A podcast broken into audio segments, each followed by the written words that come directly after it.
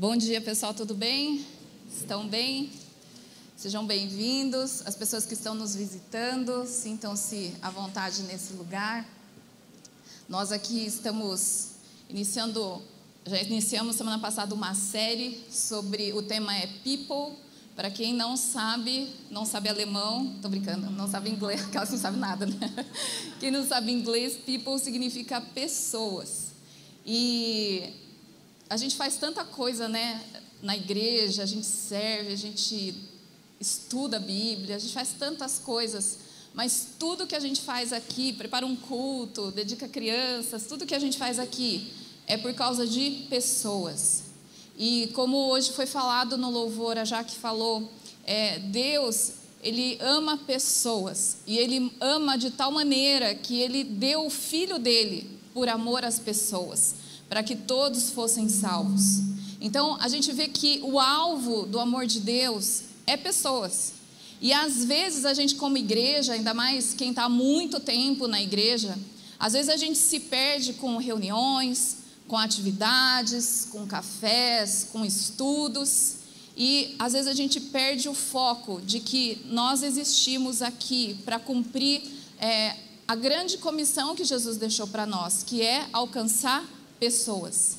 E a estratégia que Jesus nos dá é, é o amor, amar as pessoas. Né? Assim como nós fomos um dia alcançados pelo amor dele, a gente quer alcançar essas vidas. E hoje eu quero continuar a falar. Semana passada nós já ouvimos um pouco sobre esse amor de Deus pelas pessoas e hoje nós queremos continuar falando sobre isso, sobre esse amor que alcança e como, qual que é o nosso papel diante disso. Se a gente sabe que as pessoas são importantes para Deus, eu sou importante para Deus, então qual é o meu papel no meio de tudo isso? É só eu me sentir amada e está tudo bem? Não, existe muito mais. E eu queria te despertar a, a, estar atento, a estar sensível àquilo que Deus vai falar com você. Mas como que Deus fala comigo? Às vezes é alguma coisa, uma frase, sabe uma frase que pega, que te chama a atenção? Geralmente isso é o que Deus está falando com você, aquilo, algo que parece dar até um, um, uma, um calor dentro de você, ou, ou te arrepia. Muitas vezes fica sensível que isso é Deus se comunicando com você. Então eu creio que Deus vai falar com cada um de nós. Amém? Eu queria fazer mais uma oração antes da gente começar. Espírito Santo, nós te convidamos para ser muito livre aqui nessa manhã. Seja livre, Espírito Santo. Nós sabemos que o Senhor já estava aqui antes da gente chegar. E assim como já temos sentido a presença de Deus Pai tão amoroso, de Jesus, nosso amigo, agora nós queremos, Espírito Santo, que o Senhor intensifique tua presença aqui e que a gente possa sentir o Senhor nessa atmosfera, que a gente possa sentir o teu abraço, o Senhor nos envolvendo, o Senhor falando conosco, Espírito Santo seja livre aqui, que o Senhor dirija cada palavra, que o Senhor dirija tudo que vai acontecer nesse momento. Nós te damos liberdade para cumprir aquilo que o Senhor planejou para nós, em nome de Jesus. Amém. Amém. Eu creio muito. É, eu amo a pessoa do Espírito Santo. Enquanto a gente estava no louvor, né? Às vezes a gente esquece do Espírito Santo. A gente fala muito com Deus, muito com Jesus. A gente às vezes deixa o Espírito Santo de lado. Mas o Espírito Santo é uma pessoa. E ele está aqui. Eu sinto que nessa manhã ele vem nos tocar de uma maneira nova e diferente. Então esteja aberto. Se você está aí no seu lugar, fala: Espírito Santo, eu estou aqui. Faz o que o Senhor quiser. Eis-me aqui. Eu estou aberto. Eu estou disposto para o Senhor falar comigo que a gente precisa muito dele para a gente cumprir tudo aquilo que ele tem nos chamado para fazer.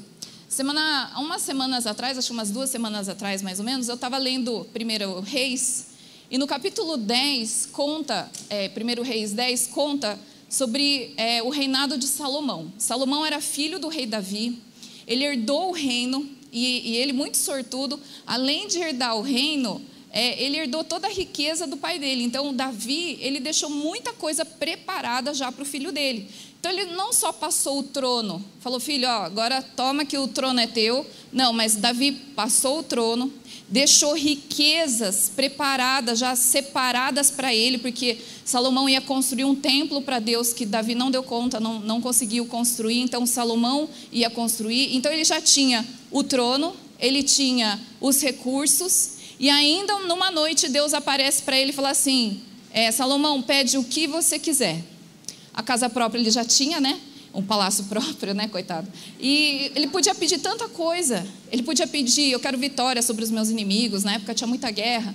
Eu quero pedir, sei lá, o que, que ele podia pedir, mas ele pediu sabedoria. E com sabedoria, se você tem sabedoria, você vai ser próspero nas finanças, você não vai fazer maus negócios, você vai ser sábio em casa, você não vai ter briga com ninguém. Uma pessoa sábia, ela acaba sendo próspera em todas as áreas, só porque ela é sábia. Evita briga, evita maus negócios, evita andar com más companhias. Então, sabedoria, o cara pediu certo. Né? Talvez você olhe e fale assim: meu, tanta coisa para pedir, foi pedir sabedoria, mas ele pediu a coisa certa e isso trouxe prosperidade para toda a vida dele. E aí um dia, uma rainha chamada, era a rainha de Sabá, Sabá era uma, uma região próxima, ela foi com toda a sua comitiva, porque a fama de Salomão chegou em tudo quanto é lugar, e ela quis saber, ela falou assim, olha, eu quero ver de perto que não é possível que exista alguém mais inteligente que eu, ou mais rico que eu. E ela chegou lá com toda a comitiva, chegou com muitos presentes, muito ouro, muita prata, muito tesouro que ela trouxe Diz a Bíblia que era para presentear Salomão, mas eu acho que também ela queria se exibir. Então ela já chegou chegando, né? Ela chegou chegando e Salomão começou a mostrar o reino, tudo que ele tinha para ela. É, serviu uma, um banquete para ela e no fim ela termina e ela fala assim: Olha, tudo que me falaram não chega aos pés do que eu estou vendo aqui. Você é muito mais inteligente do que eu imaginava. Ela levou lá perguntas difíceis e ele respondeu todas com a maior facilidade. Toda a riqueza que falaram que Salomão tinha era muito pouco comparado com o que a rainha de Sabá viu lá. E no versículo 9 desse capítulo 10 de 1 Reis, ela fala assim: Bendito seja o Senhor, o teu Deus, que se agradou de ti e te colocou no trono de Israel. Por causa do amor eterno do Senhor para com Israel, ele te fez rei para manter a justiça e a retidão. Eu quero repetir essa última parte do versículo que fala assim: Por causa do amor eterno do Senhor para com Israel, ele te fez rei para manter a justiça e a retidão. Olha que interessante aqui. Parece tão, né, uma frase qualquer ela falando, parece que ela está elogiando Salomão só, mas na verdade ela captou qual era o coração de Deus porque Deus ama todo o povo de Israel. Ele te colocou, Salomão, como rei sobre todo esse povo, para que você estabeleça justiça e retidão. Então aqui a gente vê que até a rainha de Sabá, que provavelmente não era alguém que servia ou seguia a Deus, ela reconheceu na vida de Salomão que tudo que estava acontecendo lá, a riqueza de Salomão, a sabedoria de Salomão, era tudo porque Deus amava o povo de Israel. E hoje, da mesma maneira, a gente sabe que Deus amou o mundo de tal maneira, está em, João 3,16, acho que foi um dos primeiros versículos que eu decorei depois de Jesus chorou. É, é, foi esse. Jesus, é, Deus amou o mundo de tal maneira, ou Jesus, Deus amou tanto o mundo, que ele enviou o seu único filho para que todo aquele que nele crê não pereça, mas tenha vida eterna. E aqui a gente vê praticamente a mesma coisa, porque Deus amou o povo de Israel. Ele colocou Salomão como rei daquele povo, para que ele estabelecesse valores eternos de justiça e retidão, que são valores do reino de Deus. E hoje eu quero trazer isso para nós, porque Deus ama o mundo de tal maneira que ele colocou você onde você está Pensa onde você está, não agora, mas onde você trabalha, onde você estuda, com quem você mora, a rua onde você mora. Quem são as pessoas com quem você convive? Deus amou essas pessoas de tal maneira que Ele colocou você como rei, como professor, como enfermeiro, como empresário, como mãe, como pai, como sei lá o que que você for, químico, é, não sei, me deu branco agora das profissões, mas todas essas aí, quando eu falar já, você fala o que você é, tá? Se você é só estudante, gente, isso dá muito trabalho para você, então você fala estudante. Então, um, dois e já. Não escutei, foi muita. Quando eu falar um, dois e já, você fala o que você é, tá bom? Um, dois e já. Então, Deus, Deus amou o mundo de tal maneira que Ele te colocou como, de novo? Obrigada para você influenciar e estabelecer justiça e retidão, que são marcas do reino de Deus, no lugar onde você está. E Jesus, primeiro Deus deu Jesus, e Jesus ficou três anos na terra, fazendo a diferença, com mais doze homens. Ele, ele revolucionou a época dele, tanto é que até hoje a gente, o nosso calendário é marcado com, é, em função da vida de Jesus.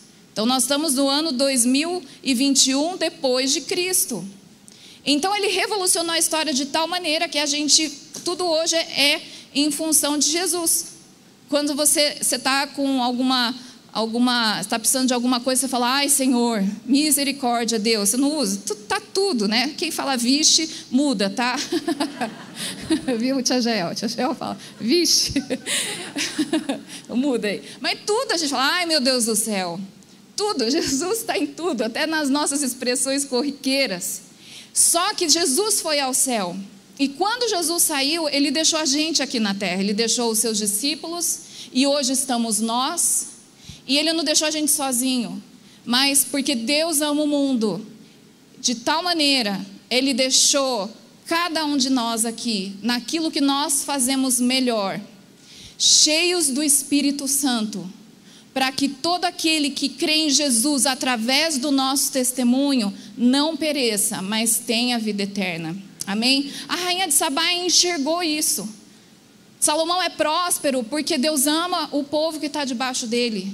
E Deus também quer te fazer próspero, quer te fazer não só próspero é, financeiramente ou profissionalmente, mas é, você viver valores do reino que hoje estão em escassez. E você fazer diferença no lugar onde você está e a gente alcançar todas as pessoas, alcançar o people que está em volta de nós, para que elas se convertam a Jesus. Amém? E para isso, qual é a forma que Jesus usa? Eu queria que você abrisse em Mateus, Mateus 5.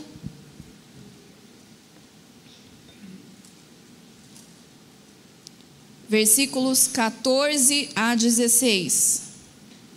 Mateus 5, 14 e 16.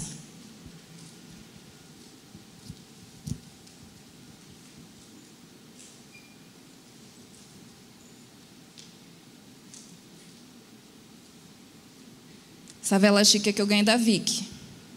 Por aqui. Estão vendo? Fala assim: vocês são a luz do mundo. Não se pode esconder uma cidade construída sobre um monte. E também ninguém acende uma candeia e a coloca debaixo de uma vasilha. Pelo contrário, coloca num lugar apropriado e assim ilumina todos os que estão na casa. Assim brilha a luz de vocês diante dos homens, para que vejam as suas boas obras e glorifiquem ao Pai de vocês, que está nos céus. Então vamos juntar duas coisas que eu falei. João 3,16 com esse versículo aqui. Primeiro João 3,16 fala que Deus amou o mundo. E Mateus 5,14 fala que nós somos a luz do mundo. Deus ele não coloca a luz dentro da igreja. Jesus não falou assim, vocês são a luz da igreja. Mas Deus quer colocar a gente no mundo, que é o alvo do seu amor. Então é nesse lugar que Deus ama tanto que Ele quer nos colocar. Nós somos luz do mundo. E a luz, é aquela que dá direção, como foi cantado hoje muitas vezes, é aquilo que dá norte, é aquilo que te livra do, do perigo. Quando, quem já acordou no meio da madrugada para ir ao banheiro e deu com o dedinho no, na quina da porta ou da cama? Perigo isso. Se você, eu sempre vou com o celular, acendo a luz do celular e vou, porque eu preciso de luz para não bater meu dedinho na cama ou na porta. A luz, ela nos livra do perigo, a luz nos, nos dá direção. A luz mostra se tem sujeira. A luz chama atenção. Então, se Jesus aqui fala, vocês são a luz do mundo, significa que Deus quer nos colocar como alguém que dá direção, alguém que mostra sujeira com amor, alguém que brilha e faz diferença onde está. E esse lugar que Deus quer nos colocar é o mundo. E como a gente lê em Isaías 60, fala: é, levanta-te e resplandece, porque já vem a tua luz, e a glória do Senhor ela vai nascendo sobre ti. E aí ele fala: Veja, as trevas cobrem a terra, as trevas estão cobrindo o alvo do amor de Jesus. As trevas estão cobrindo as pessoas que Deus tanto ama. Mas ele fala: Mas sobre ti está a verdadeira luz. E Deus quer nos levar nesses lugares que às vezes você reclama. Tão difícil meu trabalho, é tão difícil as pessoas com quem convivo. É que você está falando isso, você não conhece minha família, você não conhece onde eu moro, você não conhece meu bairro. Quanto mais trevas, melhor ainda, porque uma pequena, um pequeno brilho seu já vai fazer muita diferença onde você está. E às vezes a gente não está entendendo o que Deus está fazendo, a gente está achando que Ele está sendo maldoso conosco. Por que Deus não me dá descanso? Por que não me leva para as águas tranquilas, me bota nesse lugar de trevas aqui, todo mundo me persegue, parece que as pessoas me odeiam. Você tá, as trevas estão cobrindo a terra.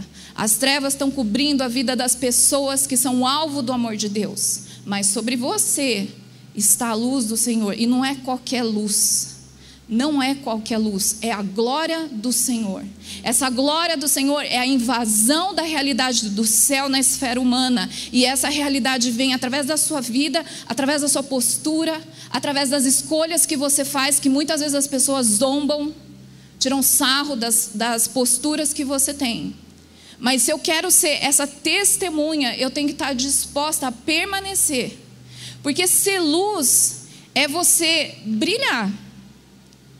E às vezes a gente não está brilhando porque a gente está tendo o mesmo comportamento que as pessoas que estão nas trevas, os mesmos valores, falamos da mesma forma, nos portamos da mesma maneira e a gente não está brilhando a luz de Cristo.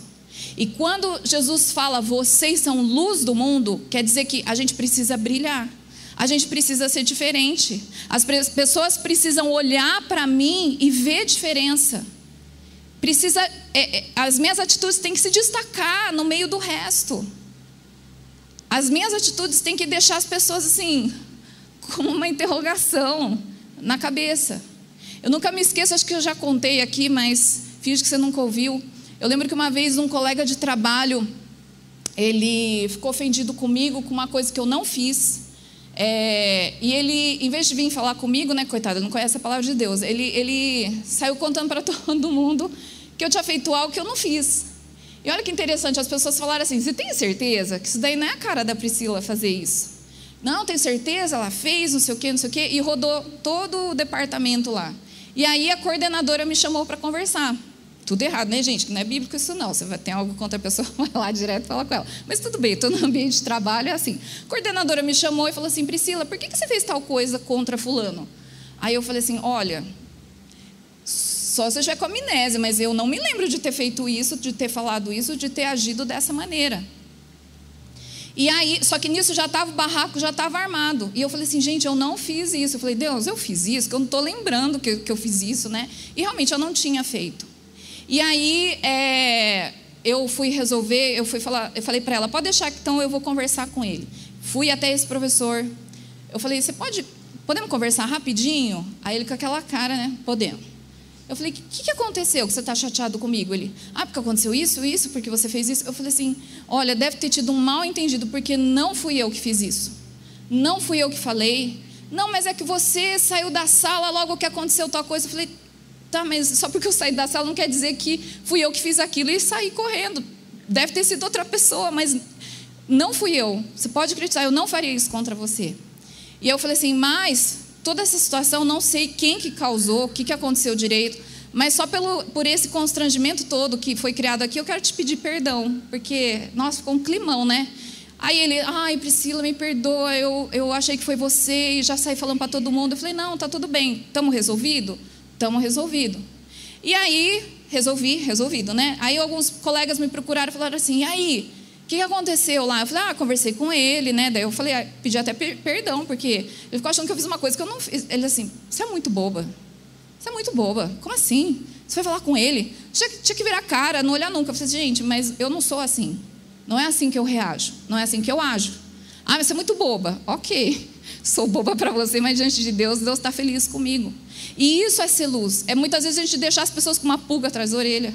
A pessoa estranhar, às vezes a pessoa zombar das suas atitudes, mas se a minha atitude não diferencia de alguém que está nas trevas, que está perdido, eu não posso ser influência.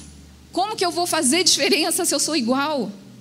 Se eu ajo igual, se eu falo igual, se eu tenho os mesmos costumes, se eu entro em qualquer roda de conversa e não sei me posicionar, eu tenho que fazer diferença para ser luz e brilhar a luz de Cristo é, nesses lugares onde eu, eu estou. Eu lembro que teve uma época que eu dava aula em duas escolas.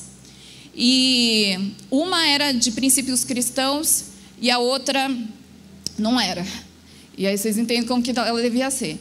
E aí eu tinha muitas aulas em cada uma delas e chegou um ponto que a escola que não era cristã, ela estava crescendo muito, daí eles falaram, Priscila, a gente precisa que você fique é, em exclusividade para essa escola, porque não, não dá mais, a gente vai crescer, ano que vem vai ter muito mais aula e a gente vai ocupar os cinco dias da semana com, a, com você aqui dando aula de química. Aí eu falei, tá, eu vou pensar para ver o que eu faço, porque eu não gostaria de sair da outra escola. Outra escola, gente, era uma. Parecia que eu estava indo para a igreja dar aula para os irmãos. Uma benção, gente. Ninguém brigava, sabe? Nossa, uma benção. E aí, e ainda recebia dinheiro para estar tá lá.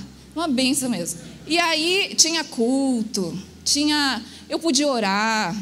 E, e, os alunos falavam, professora, hora antes da prova, que benção, eu podia orar. Eles nunca gostaram da minha oração, que eu falei assim: Senhor Deus, o Senhor é justo. E eu sei que o Senhor está com aqueles que estudaram nesse. Eles nunca gostaram da minha oração, mas Deus é justo. Aí eu falei: ajuda eles a lembrarem o que eles estudaram. Quem não estudou não tem o que lembrar, não é mesmo? Mas eu podia orar, podia falar de Jesus abertamente. E aí eu cheguei nesse impasse: qual escola que eu vou ficar? Que não dava para eu ficar nas duas mais. E aí eu lembro que eu conversei muito com o Renato, orei muito, e a minha vontade, se eu fosse escolher, era ficar na escola cristã, que era uma bênção trabalhar lá. Porque lá eu era luz no meio de um monte de luz, um monte de lanterna lá, a gente só brilhava, era um brilho para cá, brilho para lá, e a gente tudo purpurinado, brilhando lá. E no outro lugar, eu sinceramente odiava trabalhar lá. Eu trabalhava lá porque eu precisava me sustentar, eu era recém-casada, isso aí foi no ano de 2000. E eu escolhi, é, orando, Deus falou para mim: é, Você quer ser luz, né? Então preciso, você precisa ficar no lugar que é escuro. Aí onde você está é uma, uma delícia, mas aí já tem tanta luz, ofusca até, né? Você precisa ir para um lugar de trevas. E o Renato é testemunha. Eu, eu decidi, fui para essa escola. Eu ia chorando da aula nessa escola. E eu falava, Renato, eu não quero trabalhar lá, lá é muito chato, lá ninguém, ninguém respeita, os professores paqueram as alunas, funcionárias, tudo uma falta de respeito lá eu não quero ir lá. O Renato tinha que orar comigo para eu sair de casa, porque eu ia chorando trabalhar, eu odiava trabalhar lá. E eu trabalhei lá durante nove anos. E esses primeiros anos foram muito difíceis. E o Renato falou assim: Deus não falou que era para você estar tá lá? Então não reclama. Né? Uma benção de marido, né? Não reclama. não reclama. Seja luz. E tanto eu como o Renato, assim, era difícil para ele também estar tá lá. Mas a gente foi luz. A ponto de a gente ser padrinho de casamento de professores que falavam: Eu quero que você seja meu padrinho, porque seu casamento vingou. Você tem autoridade para ser meu padrinho. E, e a gente foi sendo convidado para muitas coisas. As pessoas pediam oração para nós, as pessoas iam na nossa casa quando não estavam bem. Teve uma, uma professora que a gente, ela passou por uma situação terrível na família. E, e ela, ela quis sair da escola falou assim: ah, eu, eu, tá, eu não quero ficar aqui, me leva para algum lugar. Daí eu falei, onde você quer ir? E ela falou para mim e para o Renato, eu quero ir para a sua casa. E a gente levou ela para almoçar, depois ficamos com ela em casa. Por quê? Luz, diferença. E aqui nessa, nessa, nesse trecho a gente vê também Salomão falando, você, é, a rainha de Sabá vendo a diferença na vida de Salomão, porque ele foi lá e tudo que tinha era muito melhor. Mas sabe, quando a gente aqui nesse trecho fala que muitas vezes a vasilha, ela vem para apagar a nossa luz. Então imagina que você é isso aqui, você é luz, onde você está? E aqui fala, uma luz não é para ser colocada debaixo de uma vasilha, essa aqui é a vasilha. Não é para colocar debaixo de uma vasilha. Porque quando eu escondo a luz se apaga. E o que é essa vasilha? Essa vasilha muitas vezes são sujeiras, são pecados, é uma independência, tudo que nos impede da gente brilhar a luz de Cristo onde a gente está. E o que a gente precisa para brilhar essa luz é do Espírito Santo.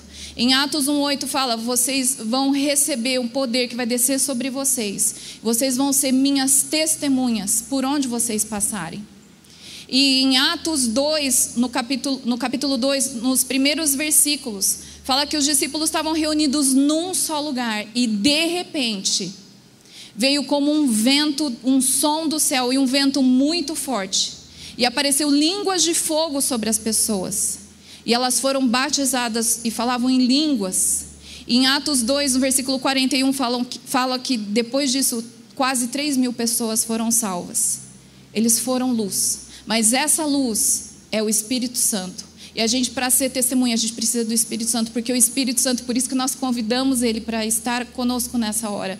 Porque é o Espírito Santo que vai sondar nosso coração e vai falar áreas que a gente precisa confessar para Deus, para a gente melhorar, pecados que precisam ser abandonados. Coisas que a gente não está deixando a luz da palavra me dar direção e eu estou tomando os meus próprios passos, porque eu acho que eu quero estar no controle, em vez de dar o controle todo para o Senhor me dirigir.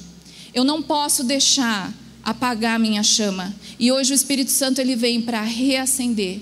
E o que eu queria destacar nesse versículo de Atos, de 1, Atos 2, de 1 a 4, é essa expressão, de repente.